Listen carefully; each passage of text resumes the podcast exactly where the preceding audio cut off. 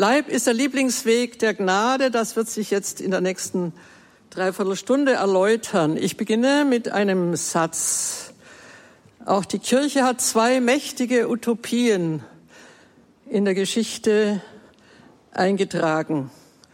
Das Mönchtum, flammende Boten der Weisheit und der Liebe und die Ehe, auch ein flammendes Zeugnis. Mönchtum und Ehe.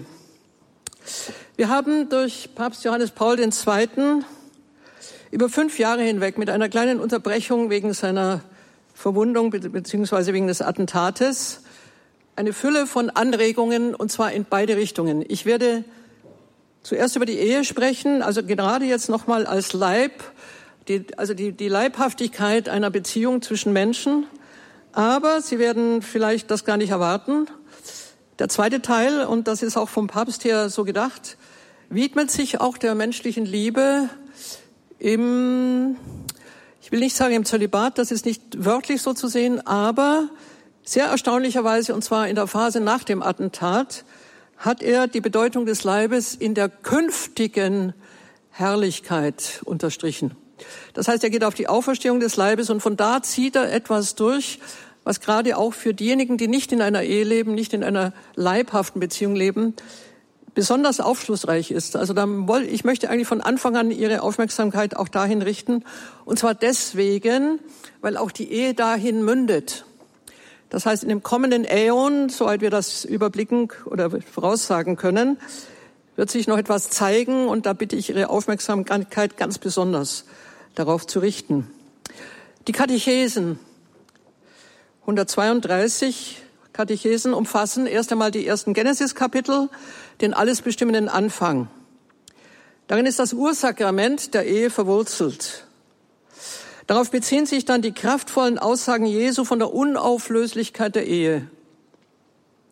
Nach der Zäsur 1981 geht es dann um die Worte Jesu, also das ist tatsächlich der zweite Teil der Auferstehung, und zwar vor allem auch im Johannesevangelium und dann um Paulus. Paulus führt ja als der große Kopf der frühen Kirche äh, diese Überlegungen dann tatsächlich weiter. Abschließend das Hohe Lied, dazu werde ich eigentlich nur ein kleines Zitat bringen. Das schönste antike Lied menschlicher Liebe. Und er hat es dann noch mit dem Buch Tobias theologisch vertieft. Also das ist so der große Rahmen. Wir haben also zwei Pole, auf der einen Seite die Ehe und auf der anderen Seite die Ehelosigkeit. Und das ist natürlich nicht nur über das Mönchtum äh, realisiert. Es gibt viele von uns, die nicht mehr verheiratet sind oder wie ich, bin eine Witwe aber auch viele, die möglicherweise noch nicht verheiratet sind. Also es geht jetzt tatsächlich darum, über die Frage der Liebe nachzudenken, und zwar in der Breite ihrer Erfahrung. Zunächst mal konzentriert tatsächlich in der leibhaften Erfahrung. Aber wir müssen dann den Leib einbeziehen, und zwar auch den jetzigen Leib, aber vor allem auch den, den Leib, der uns verheißen ist. Dort wird sich, glaube ich, noch etwas auftun, was nicht, was nicht wirklich im Kopf gegenwärtig ist. Wir haben zunächst einmal bei Papst Johannes Paul II. natürlich einen, nicht nur Theologen, wir haben auch einen Philosophen, das ist besonders schön. Besonders schön. Und zwar deswegen, weil wir mit ihm an eine Schwelle des Denkens geraten, die zunächst mal gar nicht notwendig theologisch begründet wird. Es ist bekannt, dass er über Max Scheler gearbeitet hat. Der kommt sehr stark aus der deutschen äh, Geistesgeschichte, vor allem auch aus der deutschen Phänomenologie. Edith Stein hat dahin gehört. Das vertiefen wir nicht, aber was ist, was meint das jetzt? Der Papst spricht über Phänomene. Phänomene sind keine Geheimnisse. Phänomene sind genau das, was äh, in dem Obertitel ausgedrückt ist. Ein Phänomen ist das, was sich von sich her zeigt. Und wir betrachten den menschlichen Leib. Der Leib hat eine Leibsprache. Darum geht es. Das ist das Wort, das er verwendet. Die Leibsprache. Diese Leibsprache ist hörbar, sichtbar, äh, die muss ich nicht mal übersetzen, sondern das ist etwas, an das man schlechthin von, eigentlich von Kindheit an schon gewohnt ist, auf das man aber immer wieder hingeführt werden kann. In einem anderen Wort können wir sagen, es ist das Design, mit dem wir ausgestaltet sind. Vom Sein zum Design hat jemand thematisiert. Positiv. Das heißt, innerhalb des Leibes drückt sich etwas Einzigartiges aus, wenn man in der Lage ist, einfach ihn, ihn zu lesen. Eine tiefe Wirklichkeit. Die wird auch alltäglich verdeckt, die wird durch unsere Brucherfahrungen auch verdeckt, das ist überhaupt nicht die Frage. Wir sind verschüttet. Und zwar nicht nur, weil wir persönlich ähm, versagen, also die sozusagen die Blendung, die, die Blindheit, die wir auch im Sinnlichen haben, ist gar keine Frage. Also wir nehmen uns selber ja nicht wirklich wahr, sonst hätten wir auch nicht so viele Identitätsfragen. Aber wir können, wenn wir einmal genauer hinschauen, das tun wir jetzt, eine verdeckte Tiefe, eine verdeckte Tiefe der Wirklichkeit erfahren. Die können wir nicht beliebig abrufen, wir können sie auch nicht eigentlich ändern, wir können sie auch nicht manipulativ haben. Also wir haben ja eine Vorgabe, wir haben eine Vorgabe eines Gebers. Und die Frage ist, ob wir diese Partitur lesen. Lesen wir unsere eigene Begabtheit. Männlicher Leib, weiblicher Leib. Sie sind auf jeden Fall polar. Wir können das einmal sehr schlicht ausdrücken. Vom pflanzlichen Leben überhaupt, wenn wir mit Leben zu tun haben, vom pflanzlichen Leben, tierisches Leben, menschliches Leben, beim Engel ist es dann anders, da kommen wir noch kurz dazu, ist in der Weise gebaut, dass sich etwas polar ergänzt. Jetzt können wir auch noch anders ausdrücken und das wird sehr schön, nämlich asymmetrisch aufeinander bezogen ist. Man kann das ausdrücken, wenn man es naturwissenschaftlich oder in der Sprache einer Naturwissenschaft ausdrückt, sagen, es ist ein Schloss-Schlüssel-Prinzip. Ein Schloss, auf das ein Schlüssel passt und umgekehrt. Also beide schließen sich auf oder schließen sich zu, aber keiner kann das für sich allein. Und das ist von Anfang an schon eine Sprache.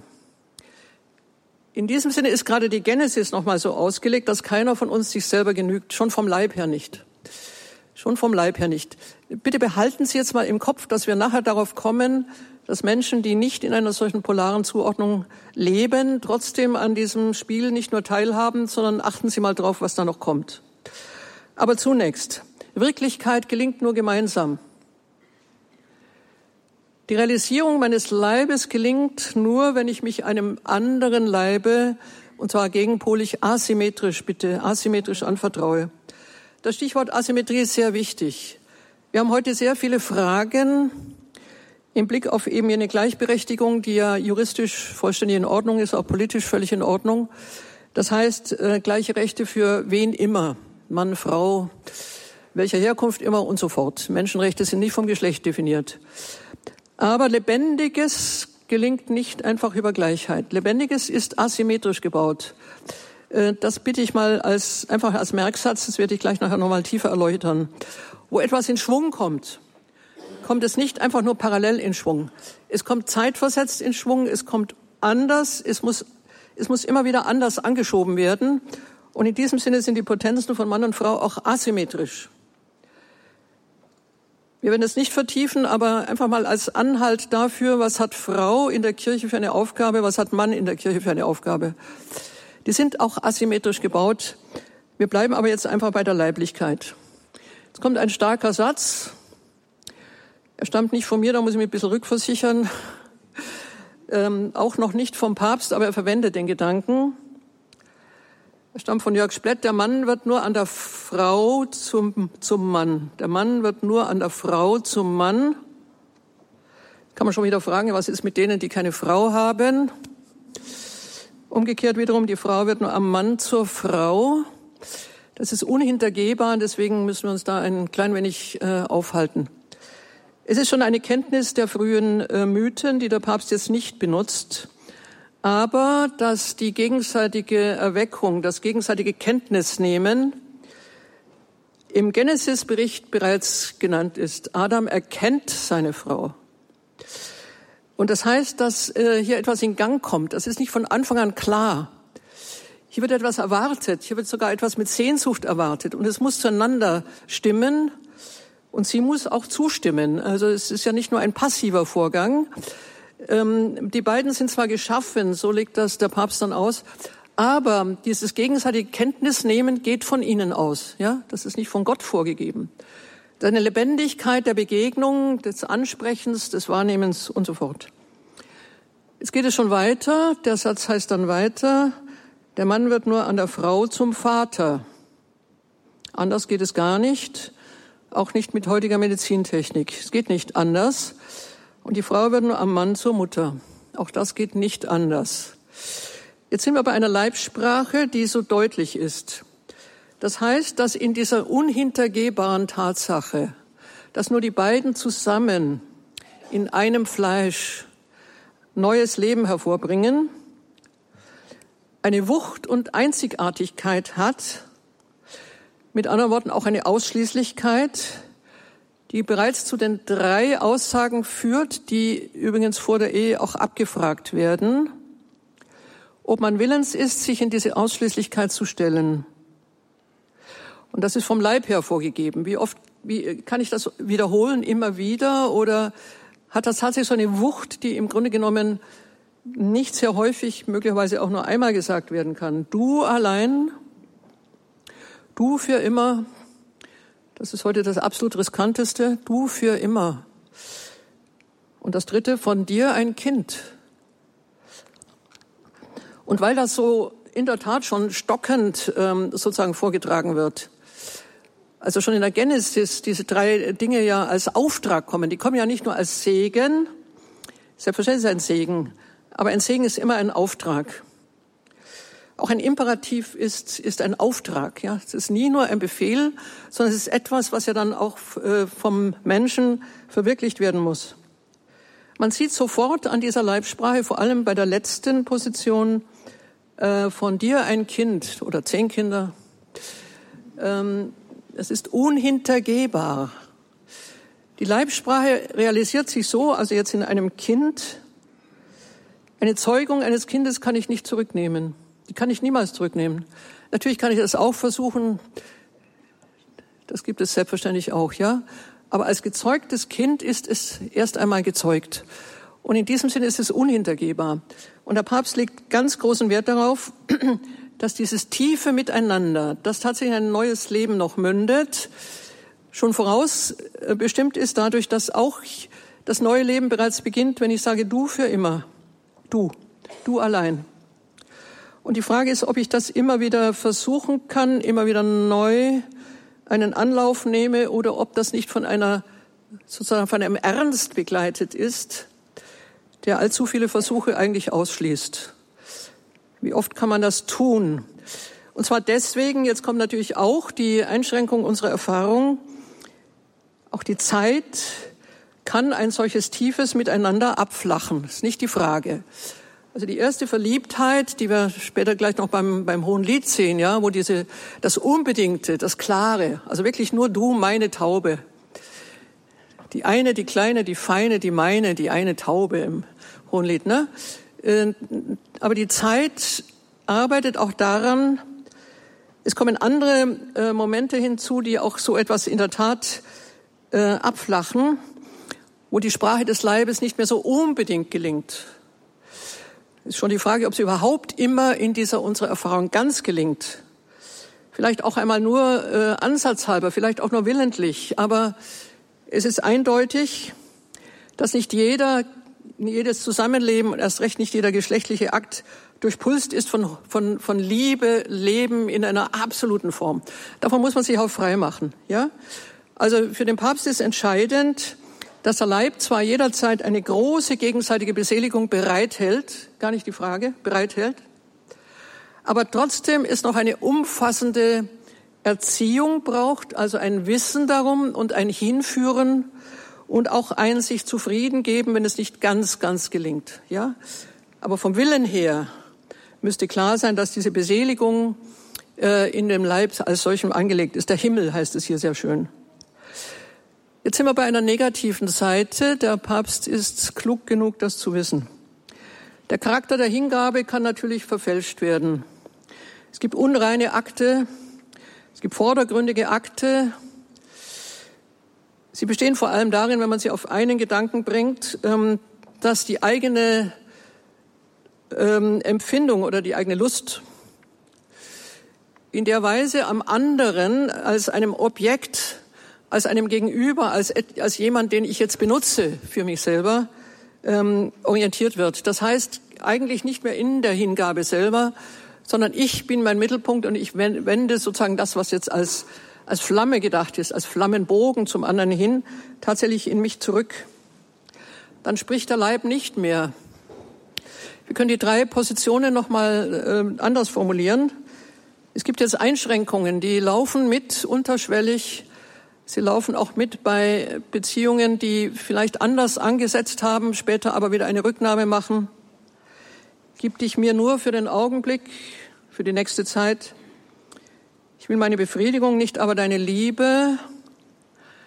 Es gibt andere, die mir mehr geben als du. Das ist sogar möglicherweise zweifelsfrei. Auf keinen Fall ein Kind, ja. Das heißt, ähm, selbst wenn man einmal in diese Entscheidung gegangen ist, es heißt nicht, so klug ist jeder, der das betrachtet, und so klug ist der Papst dass diese Einzigkeit ähm, der Hingabe nicht einfach hindurchzuhalten ist. Sehr schwierig. Und in diesem Sinne ist nun ähm, tatsächlich die Frage, wie können diese großen, diese großen Bögen, also dieses, das, was in unserem Leib wirklich als Beseligung angelegt ist, was wirklich gerade nochmal über das Kind überhaupt nie mehr zurückzunehmen ist, selbst wenn man in eine neue Beziehung geht, die Kinder der alten Beziehung sind ja immer noch da. Ne? Also hier bleibt ja etwas, was sich als solches erstmal erstmal wirklich, wirklich verfleischlicht hat. Wie kann man mit dieser unzufriedenstellenden oder vielleicht von uns auch später erstmal halbierten, überlagerten, nicht mehr vom ersten großen erotischen Impuls getragenen Beziehung umgehen? Fragezeichen. Hier kommt eine Hilfe. Ich bin schon bei einem zweiten Gedanken, der, glaube ich, bei der Leibsprache, so wie sie Johannes Paul II. auslegt, nicht immer erwähnt wird. Ähm, das war für mich selber eine sehr große Erleuchtung, als ich das las. Es kommt ein Wort, das wir im Deutschen haben, aber nicht sehr, sehr häufig gebrauchen. Und das mag einen kleinen Verfremdungseffekt haben. Der Papst spricht vom bräutlichen Leib. Das Wort bräutlich, ja, also von Braut her gesehen. Und das ist wie ein Refrain. Das geht durch und Sie werden sehen, was es für eine Aufgabe hat. Und hier kommt was Tröstliches. Wir haben ähm, die erste Position ja, war ja, dass die Leibsprache als solche erstmal sehr massiv ist, ausdrücklich, ausdrücklich, ja, und dass dieser Schwung aber auf die Dauer nicht unbedingt äh, sich durchhalten lässt, obwohl er jetzt auch Tatsachen schafft, ja. Beziehungen ähm, stabilisiert hat. Die Ehe ist letztlich ein Sakrament, wenn, es, wenn sie durchgehalten wird, selbstverständlich. Die Kinder sind da, ja. Aber es ist die Frage, ob dieser erste ganz große leibhafte Impuls auch trägt. Und jetzt kommt etwas sehr, ich glaube, sehr Ausnehmendes, der bräutliche Leib. Wir leben heute in einer Atmosphäre aufgewühlter Sexualität. Der Papst bietet einen revolutionären Gedanken an einen in der eigenen leibhaftigen Erfahrung, einen noch nicht erfüllten und wartenden Zustand wahrzunehmen, der sich auf eine Erfüllung erst noch ausstreckt. Die erste Erfüllung kann gegeben sein, also gerade zwischen Mann und Frau, ja, davon zehren die großen Romane, die großen Filme, hoffentlich die eigene Erfahrung, partiell jedenfalls. Aber ist das tatsächlich damit abgeschlossen? Also schon das Wort abgeschlossen ist ja falsch, ja? Wir wissen alle, und das, dazu braucht man nicht Sigmund Freud lesen, äh, dass nach einer solchen äh, unglaublichen Erfüllung selbstverständlich ein Spannungsabfall kommt. Einfach empirisch, erfahrungsmäßig.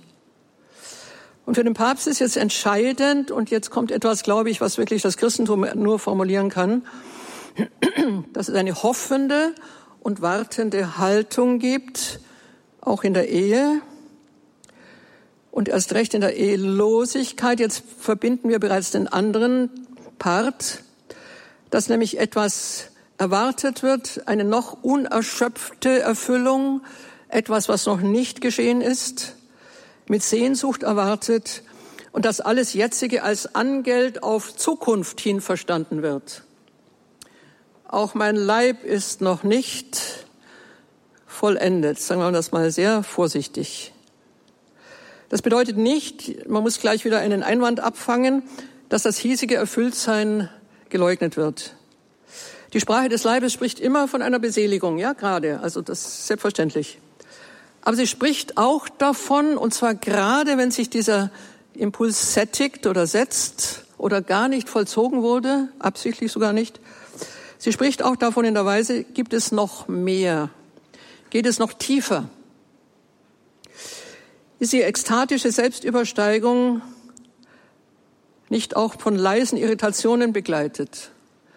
Warum kommen die ernüchternden Abstürze? Goethe, ein großer Erotiker, weiß das. Im Genuss verschmacht ich nach Begierde und umgekehrt. Ja, also die, die notwendige Erkältung, wenn man, äh, wenn man die Erfüllung hatte, dann kommt wieder eine Flaute und dann steigt man wieder an und dann kommt wieder eine Erfüllung und so weiter. Ja, auch Thomas von Aquin spricht von einer Traurigkeit, eine Traurigkeit nach der Begegnung im Geschlecht. Eine Traurigkeit, eine Tristitia. Also etwas halten wir auch nicht durch. Gerade weil der Leib diese Beglückung erfährt, erfährt er auch den Wunsch nach Steigerung.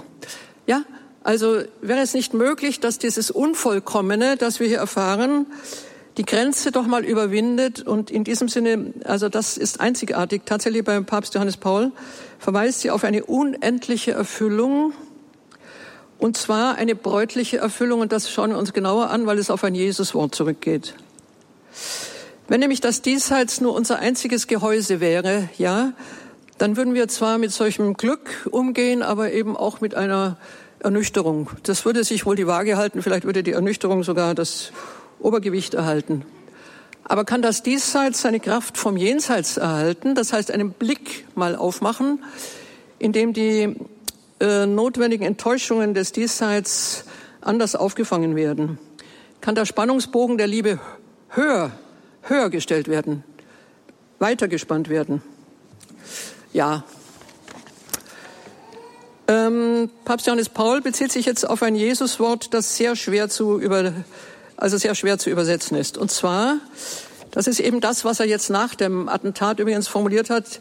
Ich kenne nicht sein ursprüngliches Konzept. Ähm, ob das jetzt mit der Erfahrung der Todesnähe zu tun hatte, äh, kann ich nicht beurteilen. Aber die Annäherung ist jetzt eine Annäherung an das Matthäus-Evangelium Markus und vor allem bei Lukas 20. Und zwar das Streitgespräch Jesu mit den Sadduzäern, die die Auferstehung des Leibes leugnen. Jetzt sind wir bei einem Leibverständnis und das muss ich ganz stark machen. Das Christentum ist im Konzert der Religionen neben dem Judentum, das die Ansätze hat, neben dem Alten Testament, die einzige Religion, die das Fleisch in den Mittelpunkt der Botschaft stellt. Bitte hören. Ich höre auch den klassischen Einwand, auch wenn Sie nichts sagen, kommt unentwegt von der Leibfeindlichkeit des Christentums. Das sind Marginalien, das sind auch Fußnoten, die sind auch da, wie alles da ist. Im Christentum ist auch alles da, auch alles an Verfälschung. Aber es führt überhaupt kein Weg daran vorbei. Caro Cardo. Das Fleisch ist der Angelpunkt, das Fleisch ist der Angelpunkt der, der, der frohen Botschaft. Das beginnt mit der Inkarnation und der Papst lenkt jetzt auf die Frage hin, wie weit die Auferweckung von den Toten jetzt auch im Leibhaften geschieht und was geschieht jetzt mit Mann und Frau. Äh, das, die Jesusworte äh, bei den drei Synoptikern und später noch bei Johannes weisen darauf hin, dass es ein neues Zusammensein von Mann und Frau geben wird, jenseits von Heirat. Und zwar fällt hier das Wort der Engel.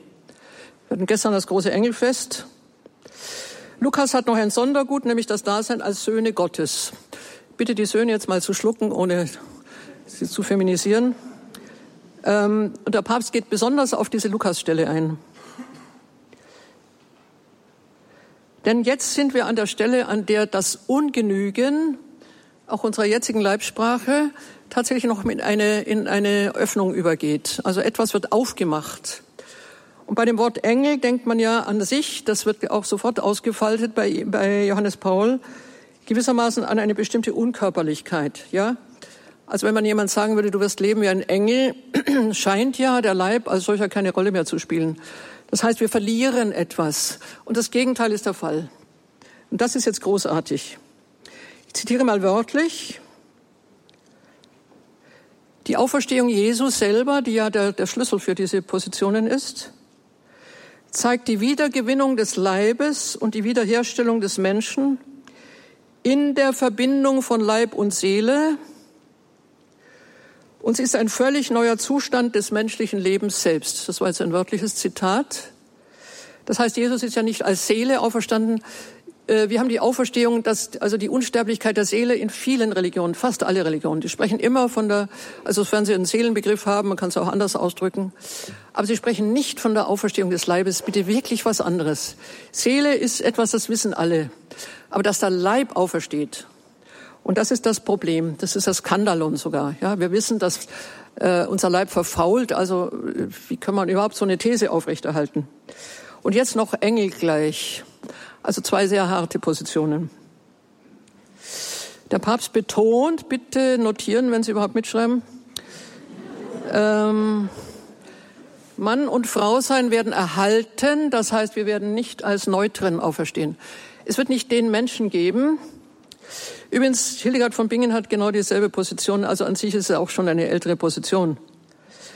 Wenn Mann und Frau sein nämlich verloren gehen würden, hätte schon äh, die Auferstehung des Fleisches keinen Sinn. Also ich meine, äh, wenn ich meinen Leib wieder bekomme, dann bekomme ich ja nicht irgendwas wieder, ja, sondern ich bekomme meinen Leib, meinen weiblichen Leib. Jesus fügt noch hinzu, und das ist jetzt äh, eben die Provokation, aber sie werden nicht mehr heiraten. Ja, fällt jetzt das Schönste weg. Quod non. Warum nicht mehr? Warum nicht mehr heiraten im Sinne dieser sexuellen Verbindung? Weil es offenbar eine alternative Vereinigung gibt wie die Engel. Und jetzt ist das Problem, ist das jetzt mehr oder weniger? Wir verstehen es als weniger, weil wir uns Engel natürlich als geschlechtslos vorstellen. Der Papst macht einen anderen Vorschlag. Sie sind geschlechtsfrei. Also was anderes. Geschlechtslos ist ein Defizit. Geschlechtsfrei heißt, dass sie in ihrer Leib, also in ihrer Natur kein gespaltenes Kräfteverhältnis haben zwischen Leib und Geist. Ja, sie haben gar keinen Leib, aber sie sind eine Einheit mit sich. Wenn wir das übertragen, wenn wir so werden, also im Sinne der Einheit der Engel, die also nicht mehr irritiert sind durch verschiedene Potenzen, ähm, jetzt lese ich das wieder wörtlich vor, so ist das neue Dasein dann dem Geschlecht enthoben, jetzt kommt es wörtlich, durch die Vergeistigung unserer leiblichen Natur, durch ein anderes Kräfteverhältnis im Menschen eine geistige Unterwerfung des Leibes unter den Geist. Und jetzt kommt noch hinzu, Unterwerfung ist bitte nicht jetzt negativ zu hören, sondern im Grunde genommen ein harmonisches Zusammenspiel von Leib und Geist. Und zwar so, dass wir endgültig tun, was wir wollen. Paulus, der sagt, was ich will, tue ich nicht und was ich gerade will, das äh, gelingt mir sowieso nicht. Ne? Also jetzt bin ich in einer Einheit äh, von Leib und Geist. Ich bin äh, in einer Integrität. Und dieses harmonische Zusammenspiel von Leib und Geist wird so verwirklicht, dass auch mein Gegenüber, den, den ich geliebt habe, ich mache gleich noch eine andere Möglichkeit auf, den, den ich geliebt habe, auch in seiner Integrität mir begegnet. Verstehen Sie, dass jetzt Sexualität im, im Sinne unserer jetzigen Betätigung ein Vorspiel ist? Es wird später nicht weniger geben, es wird mehr geben. Wir werden die, die anhaftenden äh, sozusagen Unklarheiten, die wir jetzt in unserer Beziehung haben, wohl nicht mehr erleben. Warum? Weil wir nicht umfassend über uns verfügen. Auch in der sexuellen Hingabe kann ich wollen, aber ob ich mich ganz gebe, ist ja noch mal eine andere Frage. Ähm, also das brauche ich jetzt nicht ausspülen. Aber äh, die Verheißung, äh, dass ich als Frau in der Lage bin, wirklich in meiner ganzen Existenz Frau zu sein, mich zu geben, ohne Vorbehalt, ohne, ohne die Irritationen, die ich normalerweise auch an mir trage und umgekehrt. Das ist das, was ähm, der Papst an dieser Position abliest. Es wird ein neues Zusammensein geben und jetzt nochmal bitte nicht geschlechtslos. Äh, die, deutsche Sprache hat hier eine wunderbare Möglichkeit, sondern geschlechtsfrei. Wir sind in einer Freiheit der Begegnung, die heute noch nicht da ist. Ja, schon weil der, weil Sexualität auch über Trieb organisiert wird. Das ist ja immer ein Anteil, den ich nicht wirklich in der Freiheit besitze. Ich hoffe, dass Sie ähm, daran Geschmack finden, aber ich biete gleich noch mehr an. Das heißt, ähm, wir haben schon hier noch eine Möglichkeit, ich habe das kürzlich vorgetragen, damit auf großes Echo gestoßen, ich weiß nicht, wie das bei Ihnen ist. Äh, vielleicht sind wir in diesem Leben äh, mit jemandem verheiratet oder hatten eine Beziehung oder hatten eine ja, eine, eine Art Hingabe, die nicht, die nicht geglückt ist. Äh, es gab früher Ehen, die geschlossen wurden. Wer weiß, ob Mann und Frau da überhaupt sozusagen unter der Vorgabe dieser wirklichen, äh, also wirklichen unglaublichen Verbindung in einem Fleisch sich getroffen hatten, vielleicht nicht. Vielleicht hatten wir, vielleicht gibt es eine Liebe, die nicht gelebt worden ist, nicht gelebt werden konnte. Und die Variante ist meine, die sagt nicht der Papst, aber ich glaube, das so auslegen zu dürfen, dass in dem Augenblick, wo wir vollendet sind, ja, also wo, wo diese Integration wirklich gelungen ist, dass wir möglicherweise auch dem begegnen, der uns zugedacht war, der aber in dieser, in dieser Lebenszeit nicht verwirklicht werden konnte. Das heißt, die Aussicht darauf, nun wirklich in der, in der letztlich glückenden Beziehung leben zu können. Daraufhin hat mich, äh, also das war ganz schön, ein Mann angehalten hat gesagt, so ist es. Also es war offensichtlich trug er eine unglückliche Liebe im Herzen. So, also wir können das mal ab, wir können das jetzt zusammenfassen. Bräutlich, bräutlich. Bräutlich bedeutet, dass auch die Sprache des Leibes, die Sprache des Himmels in uns, in dieser unserer tatsächlichen Welt nicht wirklich und absolut gelingt. Sie gelingt partiell teilweise, aber sie gelingt nicht grundsätzlich und auch nicht über 50 Jahre. Ja, das ist ja absurd. Und das, was kommt, also jetzt das kommende Äon, das Eskaton, die schöne Aussicht, ist dasjenige, dass ich dann in einer Weise ich selber sein werde, ja. Der andere wird er selber sein. Wir werden eine Begegnung haben, die wir hier andenken, andeuten, auch erleben, aber in sehr glücklichen Minuten, aber nicht durchgängig. Und in diesem Sinne wird noch etwas bevorstehen. Ein bräutlicher Leib, damit sind wir auch bei der Ehelosigkeit. Das ist der Vorteil. Und den möchte ich mit dem äh, dritten Gedanken vertiefen von den Söhnen Gottes, die bei Lukas stehen. Äh, das ist nochmal ein Jesuswort, das diese, diese Gedanken nochmal weiterführt. Wir werden umgewandelt in Söhne Gottes, in Söhne Gottes. Das meint keine Vermännlichung des jetzigen Leibes, das ist ausgeschlossen. Es ist die Inklusivsprache des Griechischen. Es ist die letzte Einlösung unserer Ebenbildlichkeit. Wir sind Ebenbilder, aber wir sind es noch nicht ganz. Ja, das ist alles im, in der, im Zeichen des Versprechens. Wir haben immer eine Prägung, aber ob wir die richtig rausarbeiten, ist die Frage. Im künftigen todlosen Dasein, jetzt kommt der Papst wieder, wird es die wunderbar entfaltete Sprache der Liebe geben. Zeitlebens durch den Sündenfall unvollständig, so gewinnt sie aber mit der Auferweckung in der Nähe zum Ursprung jetzt kommt es sehr schön, die reine Durchsicht des Leibes auf die Seele wieder. Und das bedeutet jetzt ungehemmt von egoistischen Befriedigungen oder Selbstverlust im bloßen Trieb oder Langeweile. Äh, Sex ist heute auch ein Mittel gegen Langeweile, natürlich, ja. Aber die Sohnschaft, Sohnschaft bedeutet jetzt wirklich Gott, Gottähnlichkeit. Jetzt bin ich ihm so nahe. Und zwar ohne Anstrengung, ja. Das ist dasjenige, was jetzt aufscheint. Äh, das schöne Wort Diaphan im Griechischen kommt hier. Ähm, beim Papst ist es die Transparenz. Also das, was jetzt aufscheint in mir, jetzt wird meine Sohnschaft, die ich als Mann trage, die ich als Frau trage, zum Siegel der neuen und erlösten Schöpfung. Und zwar für jeden von uns, ja. Also diejenigen, die ehelos leben, werden, sind übrigens heute schon in dieser bräutlichen Erwartung. Ich sage da gar nichts Neues, aber vielleicht ist es mal gut, das vor dieser, vor dieser Spannung auch zu sehen. Also diejenigen, die nicht in eine, die nicht den Himmel im eigenen Leib im Sinne der geschlechtlichen Vereinigung kennen, sind jetzt nicht einfach schlechter bedient. Äh, sind sie vielleicht auch, ja? Also wir alle sind irgendwie schlecht bedient, was immer wir wählen, ja. Äh, äh, es wird nie, es ist nie wirklich, es ist nie wirklich einfach ganz. Sonst bräuchte man die Rede gar nicht halten hier, ja.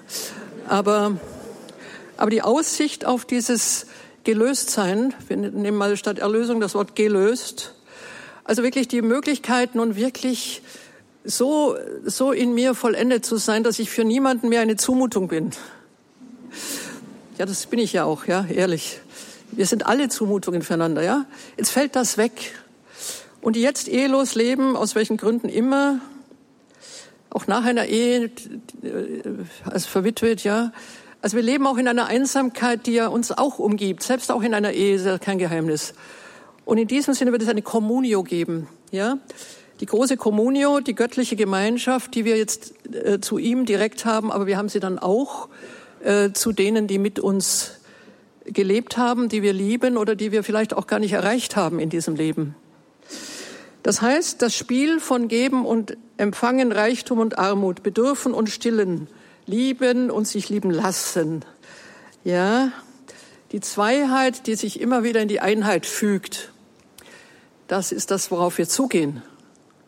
Und insofern kann man auch die heutige Einsamkeit, auch das ehelose, das Mönchtum, äh, habe ich am Anfang genannt, eine Utopie. Also kann ich schon im jetzigen Leben meine, meine Hoffnung, meine, meine Erwartung auf diese Vollendung werfen. Ja, Vollendung ist ja nur eine Chiffre. Ich werfe sie ja auf jemanden. Ich werfe, werfe sie auf den, der mich, der mich ergänzt. Ja, das ist völlig klar. Sonst halte ich es gar nicht durch. Aber das ist eine mit Mühe aufzunehmende Offenbarung, deswegen, weil wir diese Gestalt dieses Leibes nicht, nicht wirklich im Gespür haben. Wir wissen, dass die jetzige Materialität verwest, ja. Das Schwierigste, wie wir erklären können, dass es trotzdem derselbe Leib ist. Der Papst betont das übrigens auch daran, immer wieder, auch in einem Predigt, äh, Jesus war erkennbar an seinen Wunden, er hat nicht den Leib ausgetauscht. Das ist ein ganz großer Gedanke. Immer denselben. Auch wir werden unsere Wunden tragen, so geht es weiter. Wir werden unsere Wunden tragen, wir werden erkennbar sein. Aber nicht im Sinne des Schmerzes, im Sinne der, ja, der gewonnenen Klarheit. Also die Wunden sind verklärt. In diesem Sinne ist für den Papst die kommende Welt die eigentliche Erwartung. Also man kann sozusagen die Durststrecke, die hier schon beginnt, äh, besser durchqueren, wenn man jetzt weiß, dass, dass, diese, dass diese Oase kommt. Es ist mehr als eine Oase, es ist eigentlich wirklich das Reich. Ich werde an dieser Position noch ein einziges nennen, weil ich glaube, dass der Papst damit etwas einlöst, was in, ich weiß es nicht, ob es in anderen Religionen gelingt. Es gibt, ich habe schon gesagt, die Auferstehung der Seele oder, oder irgendeiner einer Vitalkraft, auch in vielen anderen Religionen. Aber noch einmal wiederholt, noch einmal wiederholt.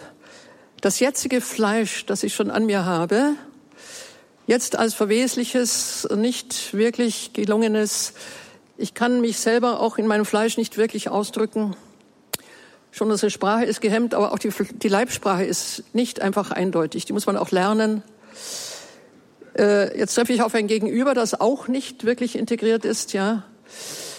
Wir verstehen uns vielleicht gut, aber eben nicht sehr gut. Es geht eben nicht.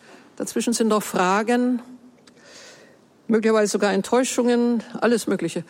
Und dass jetzt etwas aufgemacht wird, dass das, was als teilweise Erfahrung, als Verheißung geradezu in der Beseligung unseres Leibes, in der geschlechtlichen Hingabe angelegt ist, eine Erfüllung findet, die kühner nicht gedacht werden kann.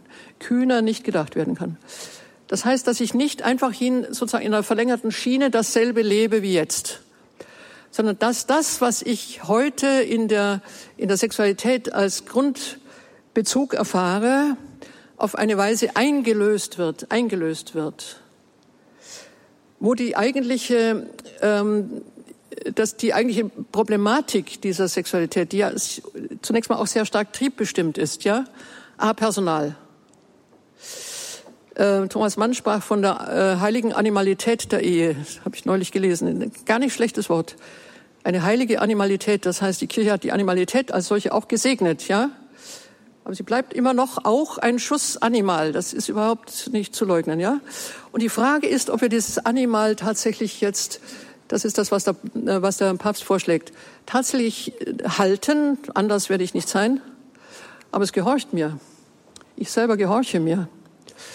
Es entgleist nicht mehr und der andere entgleist auch nicht mehr. Wir können das negativ ausdrücken, sagen wir es positiv. Das heißt, wir gehen auf eine Steigerung zu. Wir gehen auf eine Steigerung zu. Wir werden, wir werden die Seligkeit dessen erfahren, was wir heute ahnen. In den besten Momenten unseres Lebens ahnen. Die Sprache des Leibes ist im Anfang begründet, denn da war es schon so. Aber dieses im Anfang wird nicht nur hergestellt, damit äh, kommen wir auf, die, auf das hohe Lied jetzt am Ende, die wird nicht nur wiederhergestellt, der Anfang wird nie einfach wiederholt. Der Anfang ist ohnehin gültig, der hält sich, der bleibt, der Garten Eden bleibt auch. Aber der Anfang wird noch einmal neu begonnen, tiefer. Erlösung ist größer als die Schöpfung. Den Satz bitte merken, der ist eigentlich selbstverständlich, trotzdem begreift man ihn nicht. Die Erlösung überholt die Schöpfung. Ähm, ein Kirchengebet übrigens an Weihnachten drückt das aus. Ähm, du hast uns wunderbar geschaffen, aber noch wunderbarer erneuert, noch wunderbarer. Es ist wenig bewusst. Wir stehen in einer anderen Verheißung. Es wiederholt sich nochmal der Anfang, aber er wiederholt sich gesteigert. Hohes Lied, der Papst hört auf mit diesem hohen Lied. Und er betont vor allem im hohen Lied äh, die Dominanz der Frau. Das bitte ich einmal zu lesen. Das hohe Lied wird von der, von der Braut gesprochen. Die Braut ist hier die Wortführerin. Und den zauberhaften Gedanken, gerade die Tatsache, dass sich immer wieder entzieht, äh, dann doch das, äh, dann ihm doch wieder nachläuft, sich finden lässt und so fort. Also von ihr aus geht, äh, geht die Dramatik, das müsste man nochmal äh, genauer beschreiben. Aber er sagt, sie ist die Herrin ihres eigenen Geheimnisses. Ein wörtlicher Ausdruck. Sie ist die Herrin ihres eigenen Geheimnisses. Und das bedeutet, dass an der Frau, an der Frau die Einlösung der Sprache des Leibes in einem elementaren Sinne liegt. Der Mann kann sie, kann sie vergewaltigen immer, kann sie erpressen. Äh, gerade die, die, sozusagen die, die körperliche, aber auch die triebhafte ähm, ja, Angriffslust, die sich daraus drin zeigt, äh, kann sie leicht zur Beute machen. Aber der Papst betont, dass gerade in der Braut des Hohen Liedes die Herrin ihres eigenen Geheimnisses gezeichnet ist. Geheimnis hat mit Heim zu tun. Etwas gehört ihr. Und sie macht nur auf, wenn sie an der richtigen Stelle angesprochen wird. Und das ist zu lernen. Das ist das, was zu lernen ist in der geschlechtlichen Begegnung. Es gibt zwei Wörter für Liebe in dem, äh, es gibt sogar drei, aber zwei sind wichtig. Äh, das eine ist ein, dasselbe, was die Erotik oder der Eros im Griechischen ausmacht. Dodim, da beginnt es, deine Küsse süßer als Wein. Hier beginnt es eigentlich mit den Liebeleien. Dodim ist ein Pluralwort. Aber im Laufe des Hohen Liedes verwandelt sich dieses Dodim, also wir haben das Spielerische, das Schöne, Mozartische, Don Juaneske, in die Ahaba. Vierten, fünften Kapitel ist nicht mehr Dodim, da ist Ahaba. Und der Papst betont hier, dass es die eine große, verzehrende, schmerzhafte Liebe ist, also eine, eine Aufgipfelung nun, die, die vom Schmerz nicht mehr zu trennen ist. Ahaba enthält genauso viel Schmerz wie Seligkeit. Und in diesem Sinne ist das, worauf wir zugehen, nochmal auch Ahaba. Es ist übrigens das Gotteswort. Wir haben es im Griechischen Agape. Gott ist Ahaba. Er ist nicht, ja, er ist auch Dodim, das sollte man jetzt nicht ganz unterschlagen. Also auch die Heiterkeit einer solchen noch nicht ganz wirklich äh, einzigartigen Beziehung, aber auch Heiterkeit, selbstverständlich. Aber Ahaba, Gott ist Ahaba, Schmerz, Schmerz. Also Liebe, die bis zum Schmerz geht, bis zur Verwundung. Wie die Selbsthingabe ja immer eine, ein, ein sich verwunden lassen bedeutet. Und nochmal zusammengefasst, beim Papst ist die Braut diejenige, also das, die Braut des Hohen Liedes, diejenige, die diesen Schmerz auslebt. Sie ist diejenige, die die Ahaba kennzeichnet. Und es ist kein Wunder, dass er letztlich damit auf Maria zurücklenkt. Ähm, wir haben hier in der Auslegung, gerade am Ende dieses Punktes, etwas, was auch leicht übersehen wird, noch einmal, dass die Frau hier die Trägerin eines Geheimnisses ist, das sie nicht, dass sie nicht ähm, vordergründig verschenken soll. Also, dass sie etwas in der Hand hat, ähm, was den Mann in der Tat eben einfach auch beseligt, lockt, anzieht. Aber sie hat es in der Hand, wie letztlich das zu gestalten ist. Also sie gibt den Kammerton A vor, wenn man das mal so sagt, oder die Sprunghöhe. Und das ist die Kultur, die wir zu lernen haben. Lieben, lernen wäre auch Lernen an der Braut des Hohen Liedes. Ich ende mit dem Satz, mit dem ich begonnen habe. Leib ist der Lieblingsweg der Gnade. Alle unsere Sakramente sind leibhaft.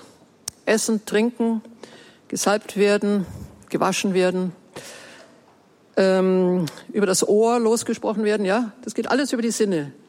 Leib ist der Lieblingsweg der Gnade. In der Liebe ist das evident. Aber gerade deswegen hat die Liebe so viele Abstürze, weil sie hier das Kostbarste oder das Unmittelbarste, die eigentlich eine wirkliche Gottnähe sogar auch in der Erfahrung vermittelt. Und umso mehr hätten wir damit zu tun, zu wissen, dass wir den Schatz im Acker heben sollen, und zwar genauso, wie Papst Johannes Paul ihn uns eigentlich angedeutet hat. Lieblingsweg der Gnade. Die Gnade setzt immer die Natur voraus und wir enden mit einer, äh, mit dem Zitat, von dem ich am Anfang gesagt habe. Die Kirche hat Utopien geschaffen. Utopien heißt, das ist nicht etwas, was wir direkt antreffen, aber es sind Horizonte.